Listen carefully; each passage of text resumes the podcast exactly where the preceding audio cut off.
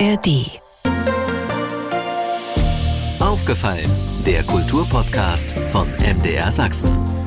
Diesen Podcast bekommen Sie jeden Montag ab 17 Uhr in der App der ARD Audiothek und natürlich überall, wo es Podcasts gibt.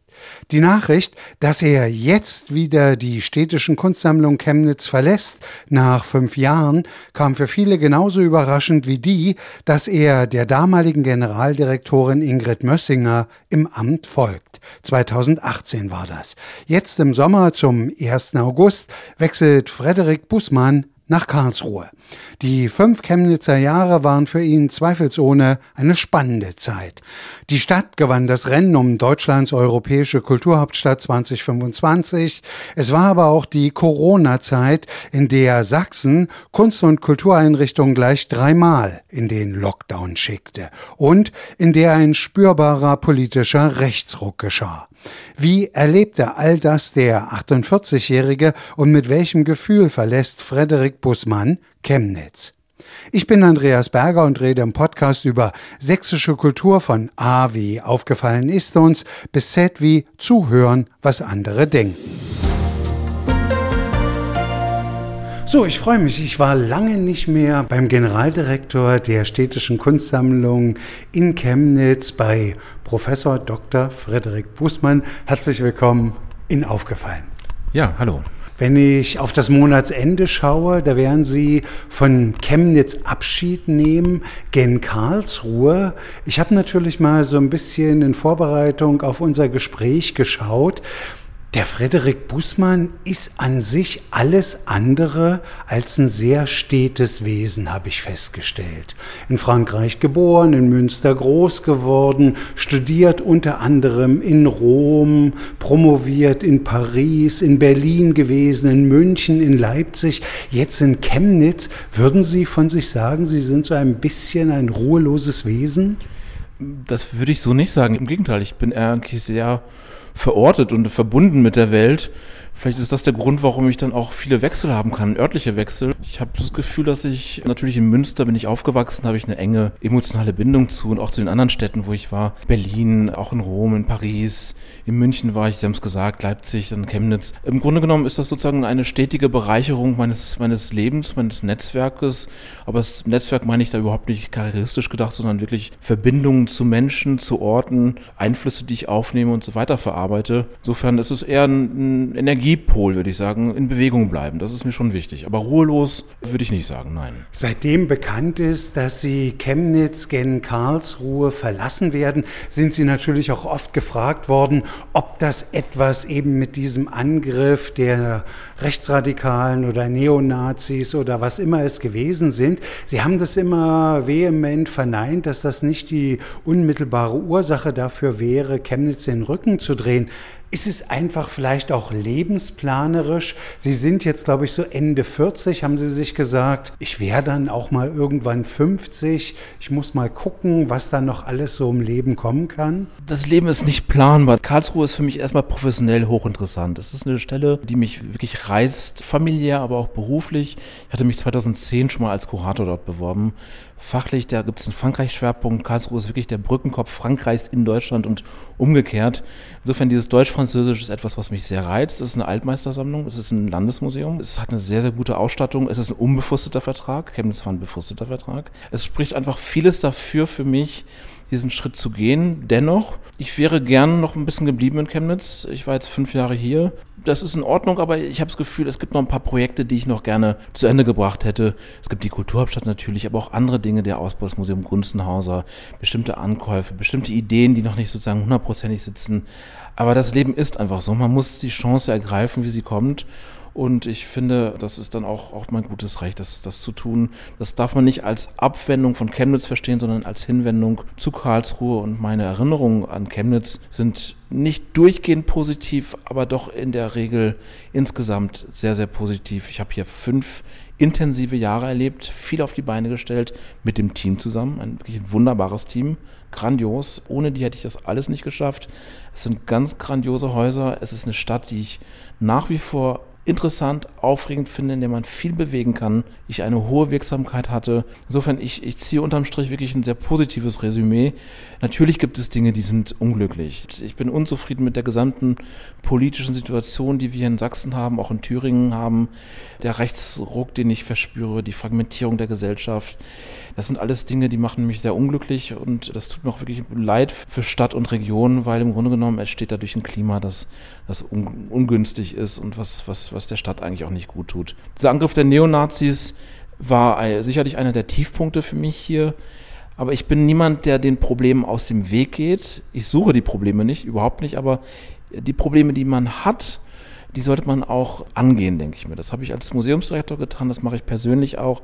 Und ich lasse mich davon aber auch nicht vertreiben oder ähnliches. Insofern, das ist, mein Weggang hat wirklich nichts damit zu tun. Im Gegenteil, wäre eigentlich fast noch Ansporn gewesen, hier zu bleiben. Was können denn Kunst und Kultur in dieser Zeit tatsächlich bewirken, wo wir merken, dass sich die Gesellschaft immer mehr aufsplittert? Man muss ja im Grunde genommen sagen, dass man fast davon ausgehen muss, dass ein Fünftel, ein Viertel der Gesellschaft durchaus anfällig ist für extremistische Ideen, für Dinge, die, sagen wir mal, vielen Demokraten schwerfallen, noch zu tolerieren.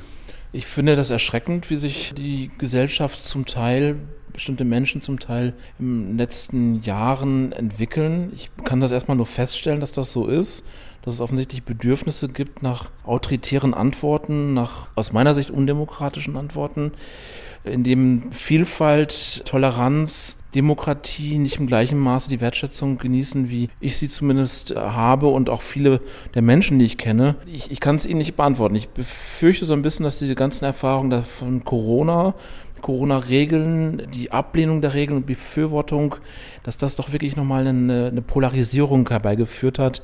Nicht in allen Landesteilen, aber zumindest hier in Sachsen habe ich den Eindruck, dass das so ist. Auch in Thüringen sicherlich.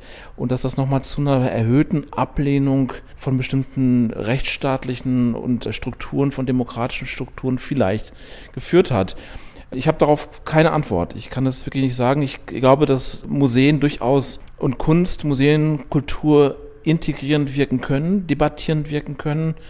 Aber ich würde die Rolle auch von, von Museen hier nicht überbewerten. Wir sind ein wichtiger Bildungsfaktor, wir sind ein wichtiger kulturpolitischer, identitätsstiftender Faktor, aber am Ende geht es doch in, vor allem aus meiner Sicht im Augenblick um wirtschaftliche Fragen, es geht um soziale Fragen, es geht um Bildung, um Jugendpolitik, der ökologische Umbau natürlich ganz wichtig. Das sind die Dinge, die absolut oben anstehen.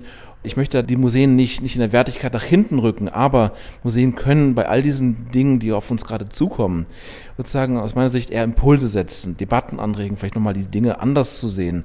Aber wir werden sicherlich nicht maßgeblich zur Lösung der Probleme beitragen können. Man hört aber natürlich immer mal wieder aus Museumskreisen diesen Wunsch, diese Hoffnung, dass im Grunde genommen Museen so etwas wie dieser dritte Ort sein könnten. Ist das zu optimistisch gedacht? Da, wo sich die Menschen treffen, da, wo sie miteinander kommunizieren, da, wo sie etwas erleben und dann eben tatsächlich über das Erlebte ins Gespräch kommen? Nein, ich, ich teile diese Meinung absolut. Die Idee des dritten Ortes, wir werden den Chemnitz Open Space wieder eröffnen als Raum für die Stadtgesellschaft, von der Stadtgesellschaft, den wir als Museum organisieren. Wir bieten den Rahmen, wir machen Ausstellungen, Veranstaltungen, aber sicherlich nicht die einzigen, sondern das soll mit der Stadtgesellschaft entwickelt werden, als Ort, in dem wir auch zusammenkommen, debattieren können, kritisch debattieren können, niedrigschwellig. Das ist in einem Museum selbst manchmal nicht möglich, weil sozusagen die äußeren Faktoren vielleicht einschüchternd sind oder weil man nicht weiß, wie man sich dort benehmen soll, weil man Eintritt zahlen soll und so weiter.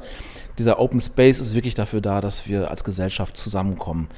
Dennoch, das sind Angebote, die wir machen können. Ich merke, dass sehr viele Menschen, wenn ich auf, auf Twitter unterwegs bin, sich immer mehr verhärten, nicht mehr erreichbar sind. Die Menschen wollen wir durchaus auch erreichen, aber ich bin im Augenblick etwas skeptisch, was die Entwicklung dieser ganzen Fragmentierung der Gesellschaft angeht. Ich, ich weiß nicht, ob wir mit unseren Angeboten da ausreichend sind. Die wesentlichen Probleme sehe ich im Augenblick tatsächlich im ökologischen Umbau, in der Bildungspolitik, in der Sozialpolitik. Die Jugend muss weiter gefördert werden. Die Corona-Maßnahmen waren gerade für Jugendliche ganz, ganz schwierig. Das sind Baustellen, da können wir uns versuchen zu beteiligen, aber im Grunde genommen sind das gesamtgesellschaftliche Baustellen, die von der Politik auch gelöst werden müssen. Ich meine, wenn ich auf diese fünf Jahre jetzt hier in Chemnitz zurückschaue, die Sie hier sind, sind natürlich diese Pandemiejahre 2021, 2022 mit dabei, wo, sagen wir mal, in puncto Gestaltungswille eines Generaldirektors eines Museums herzlich wenig möglich war. Führen Sie tatsächlich, und das hört man ja immer wieder, dass die Menschen eben von Kunst und Kultur längst noch nicht wieder so Gebrauch machen wie vor Corona. Führen Sie das darauf zurück, auf diese Einschränkungen? Ich glaube, dass die Schließungen auf unterschiedliche Art und Weise sich doch ganz schön ausgewirkt haben auf, das, auf die Wahrnehmung von Museen. Lassen Sie mich Sie mal noch schnell unterbrechen. Insofern, dass ich es mal noch zuspitzen will, war dieses Signal aus der Politik im Grunde genommen Kunst und Kultur auf eine Ebene zu stellen mit der Freizeitindustrie etwas, was sich jetzt verhängnisvoll auszahlt. Darauf wollte ich gerade hinaus, absolut. Ich glaube nicht, dass die Politik dort sehr geschickt agiert hat. Es gab eine, sozusagen aus meiner Sicht eine Zurücksetzung der Kultur gegenüber anderen Bereichen. Die fand ich nicht nur auf politischem, theoretischem Gebiet fatal, sondern auch sozusagen auf symbolischem Gebiet. Und es hat zu einer Entfremdung ein Stück weit von Publikum und Kultureinrichtungen geführt. Das tut vielleicht auch mal ganz gut, dass man sich selbst kritisch reflektiert, dass man seine eigene Arbeit reflektiert, dass man schaut, wie, wie relevant sind wir denn wirklich? Wir behaupten es, aber sind wir es wirklich? Offensichtlich waren wir es bei Teilen der, der Politik und bei Teilen der Bevölkerung nicht genügend. Dennoch, es gibt viel Zuspruch, es gibt viel Unterstützung während der Corona-Schließung und auch danach ich würde gar nicht sagen, dass das von der Quantität unbedingt so, da, da gab es durchaus eine, eine, eine gewisse Genesung. Wir sind da von den Besucherzahlen, wir hatten jetzt Brücke Blaue Reiterausstellung und andere Dinge, wir sind wieder ganz gut dabei mit den Besucherzahlen. Dennoch in der vielleicht emotionalen Bindung auf symbolischem Gebiet war das doch ein ganz schöner Rückschlag. Daran müssen wir arbeiten, dass wir wirklich diese, diese Bindung zum Publikum wieder aufbauen und uns vielleicht auch ein Stück weit neu erfinden müssen. Die alten klassischen Muster, dass man fast, fast reflexhaft ins Museum geht, Gut, das war vielleicht in Chemnitz auch nicht immer der Fall, aber in anderen Städten, ich bin in Münster aufgewachsen, da gehört es durchaus sozusagen zum guten Ton, dass man vielleicht samstags auf den Markt geht und dann am Nachmittag ins Museum oder nach der Kirche ins Museum geht. Diese Zeiten sind einfach ein bisschen vorbei und wir müssen uns diesem, diesem Anspruch des Publikums, Museum auch anders zu denken, auch anders erfahren zu wollen, die müssen wir uns auch stellen ein Stück weit. Das heißt, wir müssen stehen durchaus in Konkurrenz mit Netflix, Amazon und anderen Angeboten, auch wenn wir vom Selbstverständnis ganz anders aufgestellt sind, trotzdem müssen wir uns dieser Konkurrenz stellen und darauf reagieren und auch um unser, um unser Publikum wirklich auch kämpfen. Inwiefern macht es Ihnen Schwierigkeiten, dass es diese großen Reiseausstellungen, nenne ich es jetzt mal, in dem Sinne nicht mehr gibt und auch nicht mehr geben soll, weil man natürlich ökologisch denkt. Damit ist man auf der anderen Seite natürlich in erster Linie konzentriert auf das, was man selbst im Bestand hat. Ist das ein Vorteil? Ich finde, dass eine gute Museumsarbeit sich immer auch auf den eigenen Bestand bezieht. Das heißt nicht, dass immer der Bestand ausgestellt werden muss oder dass die Ausstellungsthemen sich nur aus dem Bestand speisen. Aber der große Schatz, den Museen in Deutschland haben, ist, eine, ist ein reicher Bestand, eine reiche Sammlung. Und damit kann man gut arbeiten. Und ich finde schon, dass die Sammlungsausstellungen, Sammlungspräsentationen ein bisschen ins Hintertreffen geraten waren gegenüber den großen sogenannten Blockbuster-Ausstellungen. Insofern sehe ich das durchaus positiv. Das muss aber auch bei allen Beteiligten klar sein, in der Politik, in den, im Publikum, in den Medien nicht immer den, den, den größten Namen, den neuesten Hit nachzujatzen, sondern dass es durchaus auch okay ist, dass die Ausstellung vielleicht ein bisschen bescheidener kommt, aber vielleicht mehr in die Tiefe geht und die eigenen Bestände recherchiert, wissenschaftlich bearbeitet, kontextualisiert und dass man dort durchaus viel entdecken kann. Wir zeigen gerade im Augenblick die Tapetenausstellung. Das ist ein Tapetenbestand, der seit über 100 Jahren bei uns drin ist, der noch nie, soweit ich weiß, als eigene Ausstellung gezeigt worden ist. Das sind wunderbare Dinge, das sind große Schätze, die man entdecken kann. Also ich glaube, da gibt es einen Fundus, mit dem man sehr, sehr gut arbeiten kann. Dennoch, das ist ein Dilemma, wir wollen natürlich trotzdem große Werke zeigen, große Namen zeigen.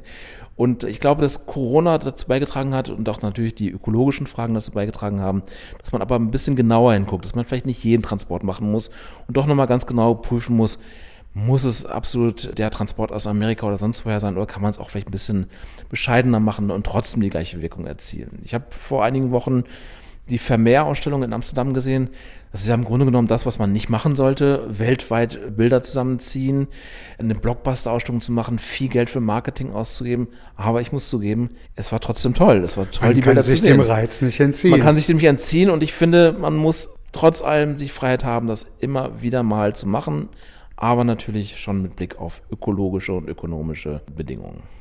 Also auf den Mix kommt es an. Natürlich kann ich mir vorstellen, wenn man dann gesehen hat, gerade weil Sie das Beispiel mit der Vermehrausstellung bringen, da musste man sich anmelden, um überhaupt eine Karte zu bekommen oder man sah Schlangen an der Kasse stehen.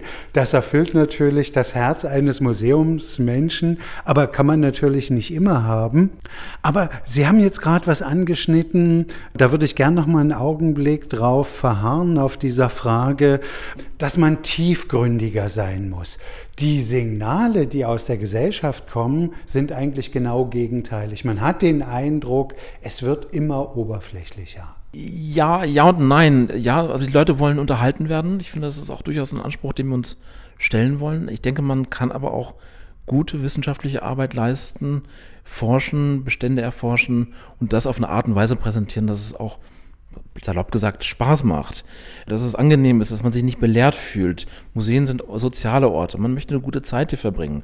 Und das finde ich durchaus ein, ein Ansatz, den wir respektieren müssen. Und wir sind fürs Publikum da. Nicht ausschließlich, aber ein großer Teil unserer Arbeit soll dazu dienen, dass wir unsere Bestände erforschen und diese dann auch dem Publikum so vermitteln können, dass sie einfach eine gute Zeit haben können. Und ich finde, das muss man immer wieder mit, mit beachten. Bei den großen Blockbuster-Ausstellungen muss ich deutlich sagen, wir sind da in einer neoliberalen Logik drin, die auch ganz stark durchaus von Trägern mit befeuert wird. Besucherzahlen akquirieren, sozusagen immer größer, immer schneller, immer teurer. Das war eine Logik, die über, über Jahrzehnte irgendwie für die Museen gegolten hat. Und ich bin froh, dass Corona das so ein bisschen in Frage gestellt hat. Und ich hoffe, dass das auch bei den Trägern durchaus ankommt.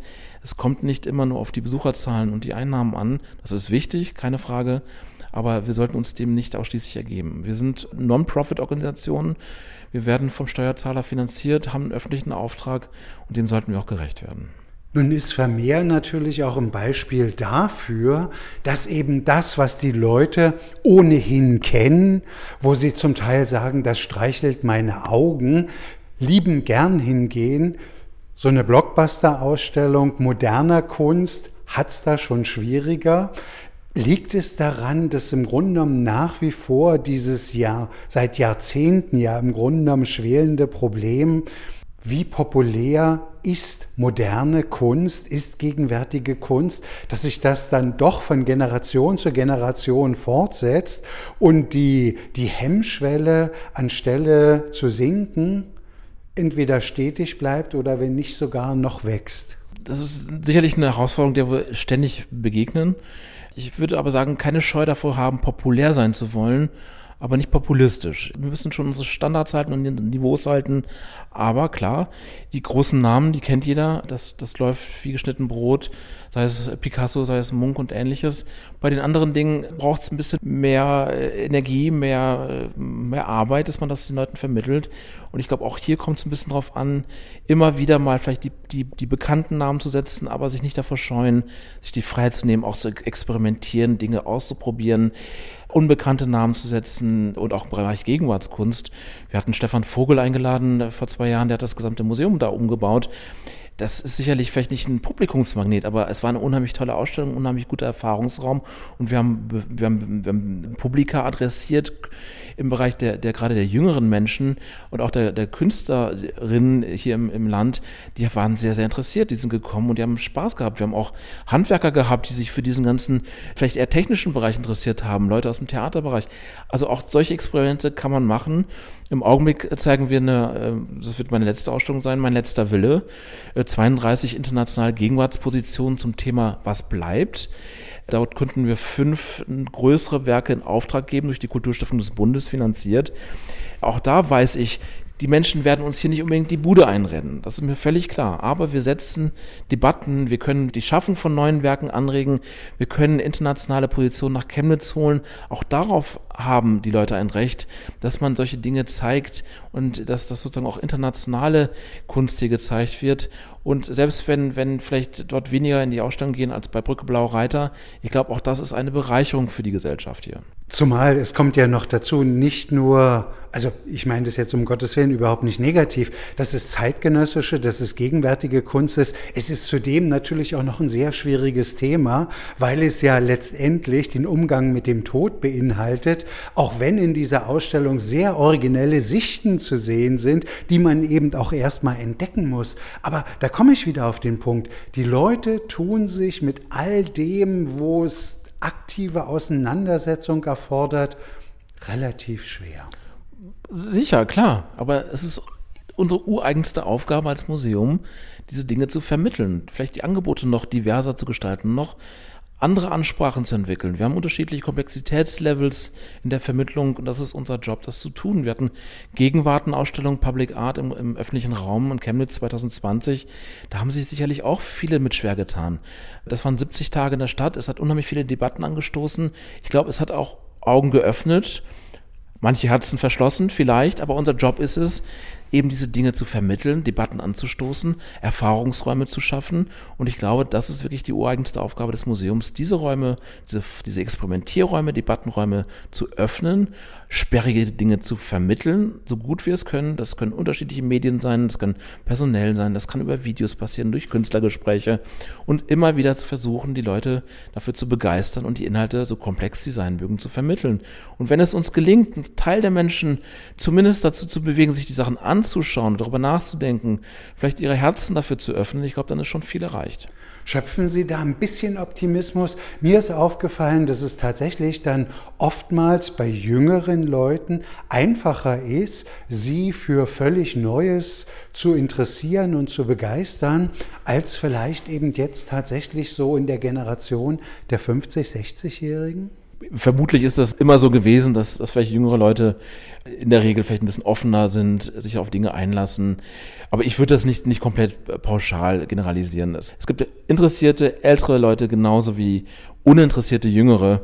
Ich habe da wirklich in, in beide Richtungen Erfahrungen gemacht und ich würde sagen, wenn es gut vermittelt ist, wenn es intelligent gemacht ist, erreichen wir eigentlich alle.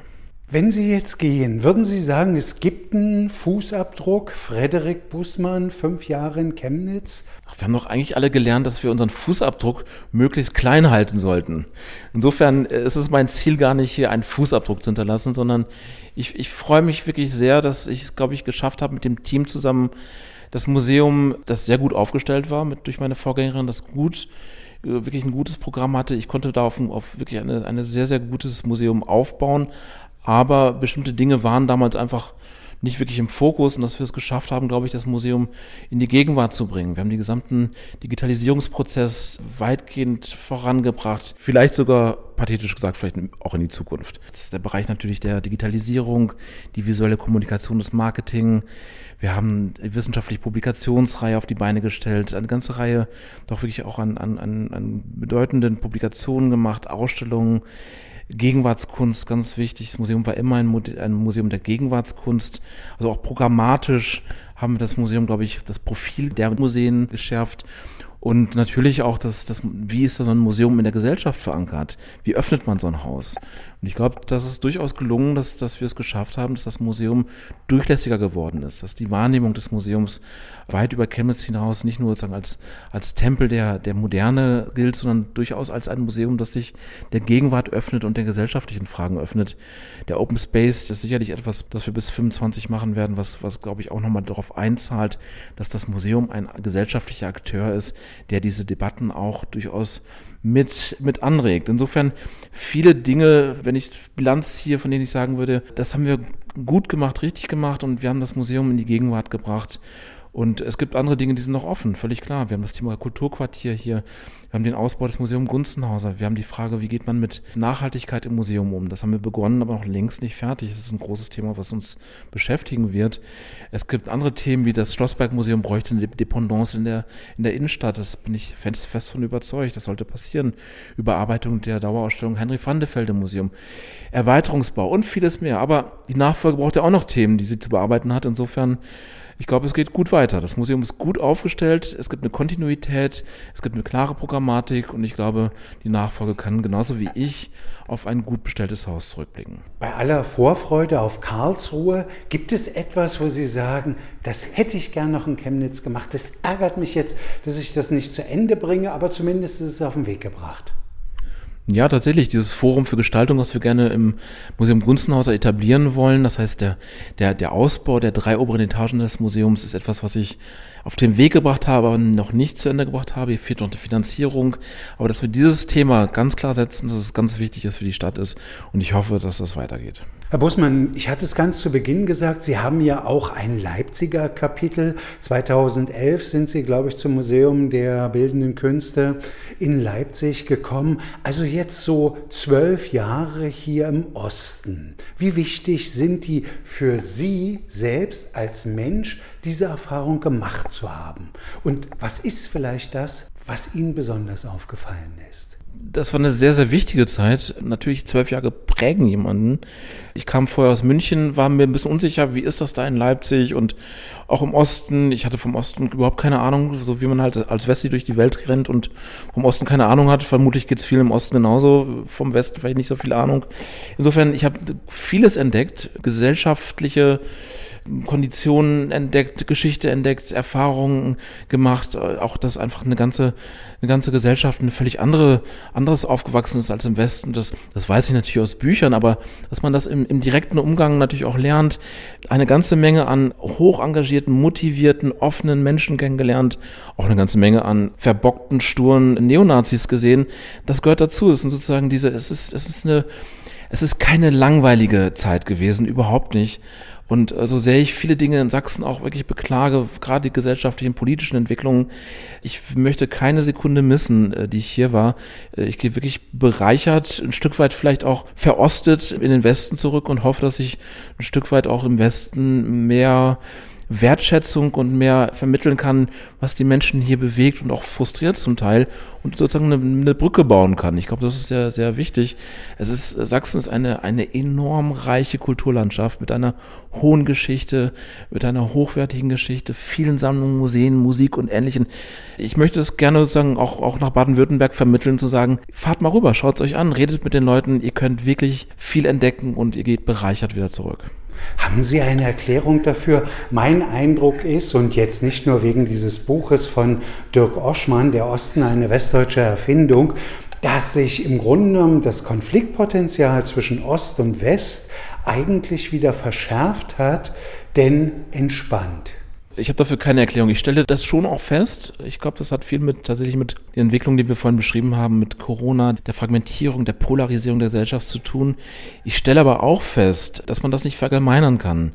Es gibt viele junge Ostdeutsche, die mit einem Selbstbewusstsein, ohne dass es arrogant oder, oder unangebracht ist, sondern mit einer Selbstverständlichkeit auf eine eigene Identität, Kultur zurückblicken, die vielleicht es so nie gab als Ostdeutsche, das würde ich mich gar nicht berufen fühlen, das zu beurteilen, aber die zumindest ganz deutlich sagen, ja klar, die Entwicklungen im Osten sind andere als die im Westen. Und natürlich prägt uns das, natürlich haben wir Familien, die nach 1990 Brüche erlebt haben, natürlich haben wir Gegenden, in denen es eben keine DAX-Unternehmen gibt, kein altes Geld gibt, haben wir Städte, in denen, keine Ahnung, drei Viertel vielleicht der Städte Westdeutschen gehören, natürlich gibt es auch im Bereich der Eliten eine strukturelle Diskriminierung. Wir haben, wir kennen die Diskussion über den Anteil der Ostdeutschen in Führungspositionen.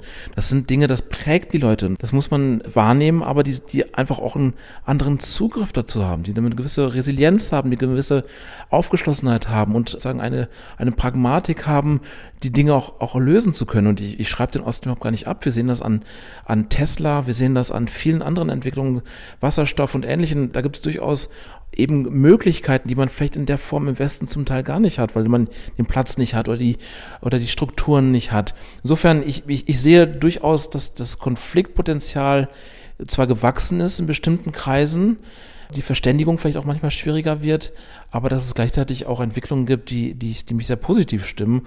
Und ich werde nicht alarmistisch, überhaupt nicht. Gibt es für Sie außer der territorialen Bestimmung tatsächlich ein Charakteristikum Ostdeutsch. Was ist das für Sie? Ich, ich tue mich damit wahnsinnig schwer, weil es, ich frage mich immer umgekehrt, würde man etwas über Westdeutsch sagen? Und ich, ich lehne es komplett ab, von dem einen westdeutschen Charakter zu sprechen oder ähnlichen Dingen.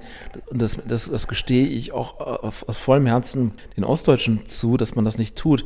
Ich finde es auch immer ein bisschen paternalistisch, also gerade wenn man zum Beispiel auf die Kunst blickt. Es gab ja eine Zeit lang eine große Mode, DDR-Ausstellungen zu machen. Ich verstehe den Wunsch dahinter sozusagen auch, das auch aufzuwerten, aber würde man eine BRD-Ausstellung machen? Nein, macht man natürlich nicht.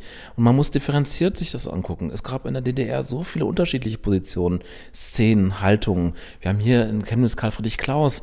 Was hat der denn mit, mit, mit, mit Matteuer gemeint oder mit Tübke oder anderen? Die Differenzierung macht's aus. Dennoch, kurz Sprung zurück, Deutschland war immer ein, ein Land, das ganz stark durch durch den Föderalismus und durch die Länder geprägt ist.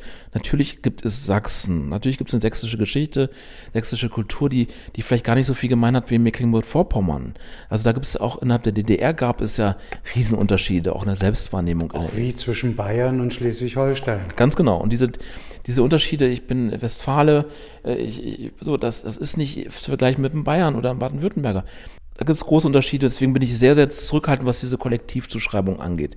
Trotzdem, nach 1990 gibt es kollektive Erfahrungen, die man nicht komplett ignorieren kann und die dann doch dazu führen, dass es die Erfahrung, dass ein Teil der gut ausgebildeten jungen Menschen in den Westen geht, einfach nicht mehr da ist, die, die heute zum Teil auch hier fehlen oder zurückkommen. Es gibt die Erfahrung natürlich sozusagen des Zurückgesetztseins, der Brüche, der Elitenwechsel, die dann nicht mehr ostdeutsch sozialisiert sind, sondern aus dem Westen kommen und vieles mehr. Das sind Erfahrungswerte, die natürlich ein Stück weit die Leute auch geprägt haben.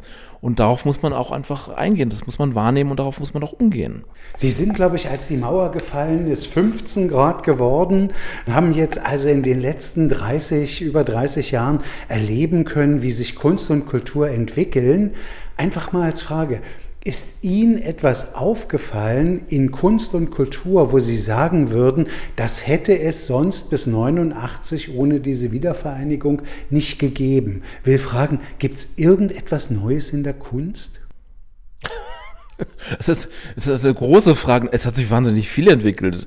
Also wenn, wenn wir jetzt über die deutsch-deutschen Verhältnisse sprechen, aus westdeutscher Perspektive kann ich nur sagen, was für eine Bereicherung die, die Kunst und Kultur der DDR und des Ostens entdeckt zu haben. Es ist fantastisch. Es ist nicht alles grandios, aber es gibt ganz viele Dinge, die ich wirklich absolut schätzen gelernt habe. Und da reden wir nicht nur, natürlich nicht nur über die Kunst, wir reden über Theater, über Literatur und so weiter, was zum Teil ja auch im Westen durchaus bekannt war. Insofern eine große Bereicherung, aber was nach 1990 hat sich natürlich eine, eine ganze Menge entwickelt.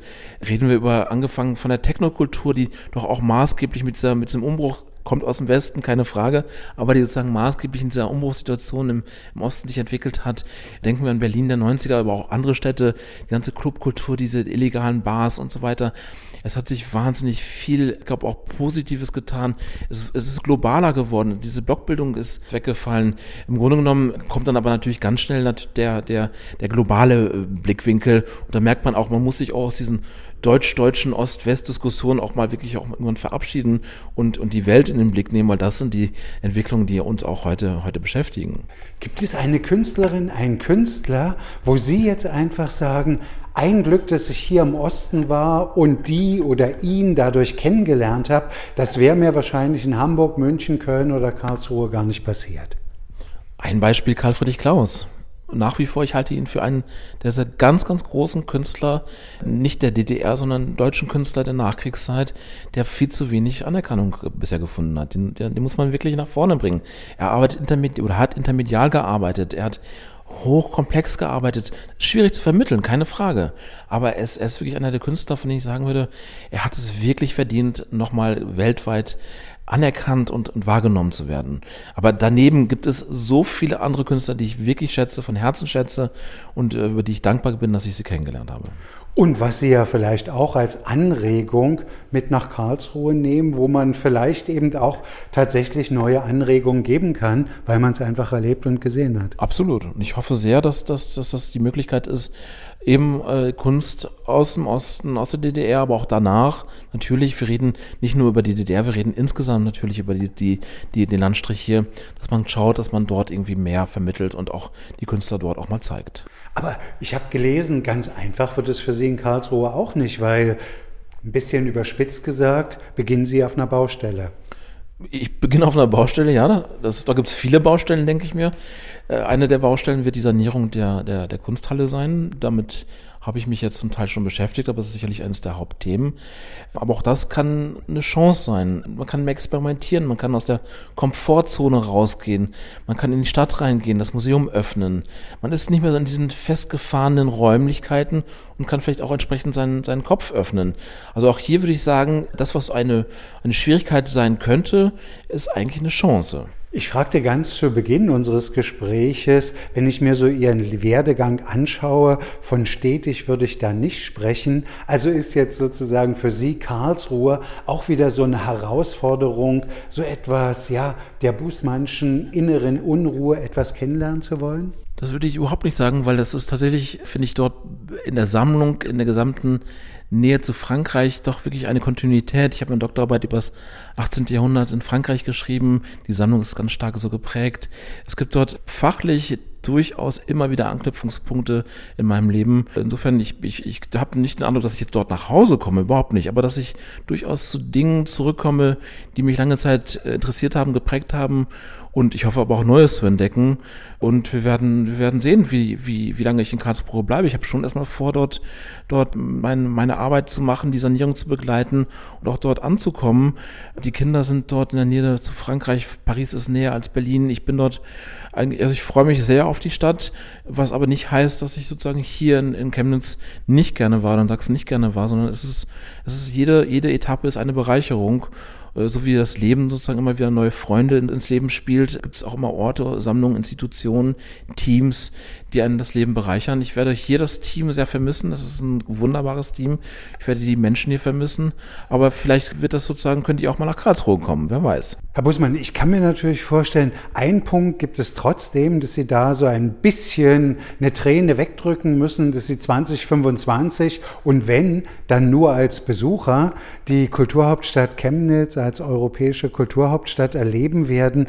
Aber durch diese fünf Jahre, die Sie jetzt hier sind, was, was können Sie, können Sie das beschreiben, was das für diese Stadt ist? Ich glaube, Kulturhauptstadt ist ein, eine Riesenchance für die Stadt und im Grunde genommen schon allein der Gewinn des Titels ist so bedeutend für das Selbstwertgefühl der Menschen hier, für das Selbstbewusstsein, dass wir das gemeinsam geschafft haben, egal ob Museum oder kleinerer Verein oder wer auch immer daran beteiligt war. Es war wirklich die gesamte Stadtgesellschaft, die hier zusammengewirkt hat und diesen, diesen Titel gewonnen hat. Und ich glaube, das ist, hat der Stadt sehr, sehr gut getan.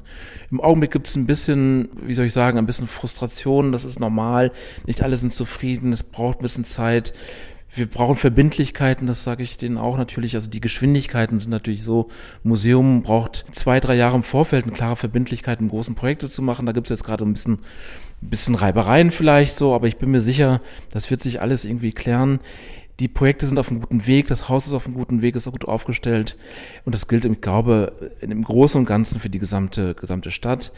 Natürlich, ich, bin etwas traurig, dass ich dieses Jahr nicht aktiv mitgestalten kann, aber ich habe im Vorfeld viel dafür getan, dass, dass der Titel erreicht wird und dass die Projekte auf den Weg gebracht werden und ich bin zuversichtlich, dass es trotz allem eine große Chance für die Stadt ist, wahrgenommen zu werden in seinen Qualitäten, sich zu vernetzen, zu internationalisieren und auch die Stadtgesellschaft am Ende voranzubringen, unabhängig der, der kleineren Diskussionen, die wir jetzt im Augenblick haben. Da Sie nun Leipzig kennen, in Dresden hatten Sie ja eine Professur an der HFBK und Chemnitz. Ist das tatsächlich immer noch so, dass es so ein Selbstwertgefühl der Chemnitzer so einen Punkt gibt? Ja, Dresden und Leipzig sind ja doch immer vor uns.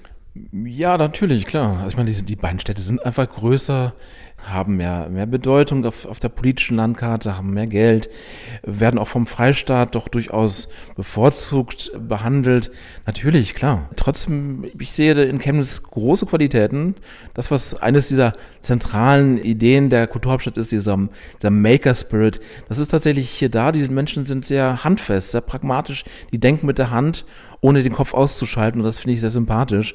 Es geht hier nicht primär um Diploma oder, oder um, um Honorationen, um Formalitäten, sondern das Ergebnis zählt. Und das finde ich, glaube ich, eine gute Haltung, die auch für Europa durchaus von Bedeutung ist. Viel Glück auf dem Weg und vielen Dank. Herzlichen Dank. Soweit der aufgefallen Podcast von MDR Sachsen mit dem scheidenden Generaldirektor der Kunstsammlung Chemnitz mit Frederik Bussmann. Vielleicht haben auch Sie eine Anregung, wem Sie im Podcast gern einmal zuhören würden. Schreiben Sie an aufgefallen.mdr.de. Diesen Podcast bekommen Sie jeden Montag ab 17 Uhr in der App der ARD Audiothek und natürlich überall, wo es Podcasts gibt. Jetzt verabschieden wir uns erst einmal in die Sommerpause. Am 21. August gibt es den nächsten neuen Aufgefallen Podcast. Und nicht vergessen, hören Sie doch mal rein in den Krümelgeschichten Podcast von MDR Sachsen. Den finden Sie ebenfalls in der App der ARD Audiothek. Aufgefallen, ein Podcast von MDR Sachsen.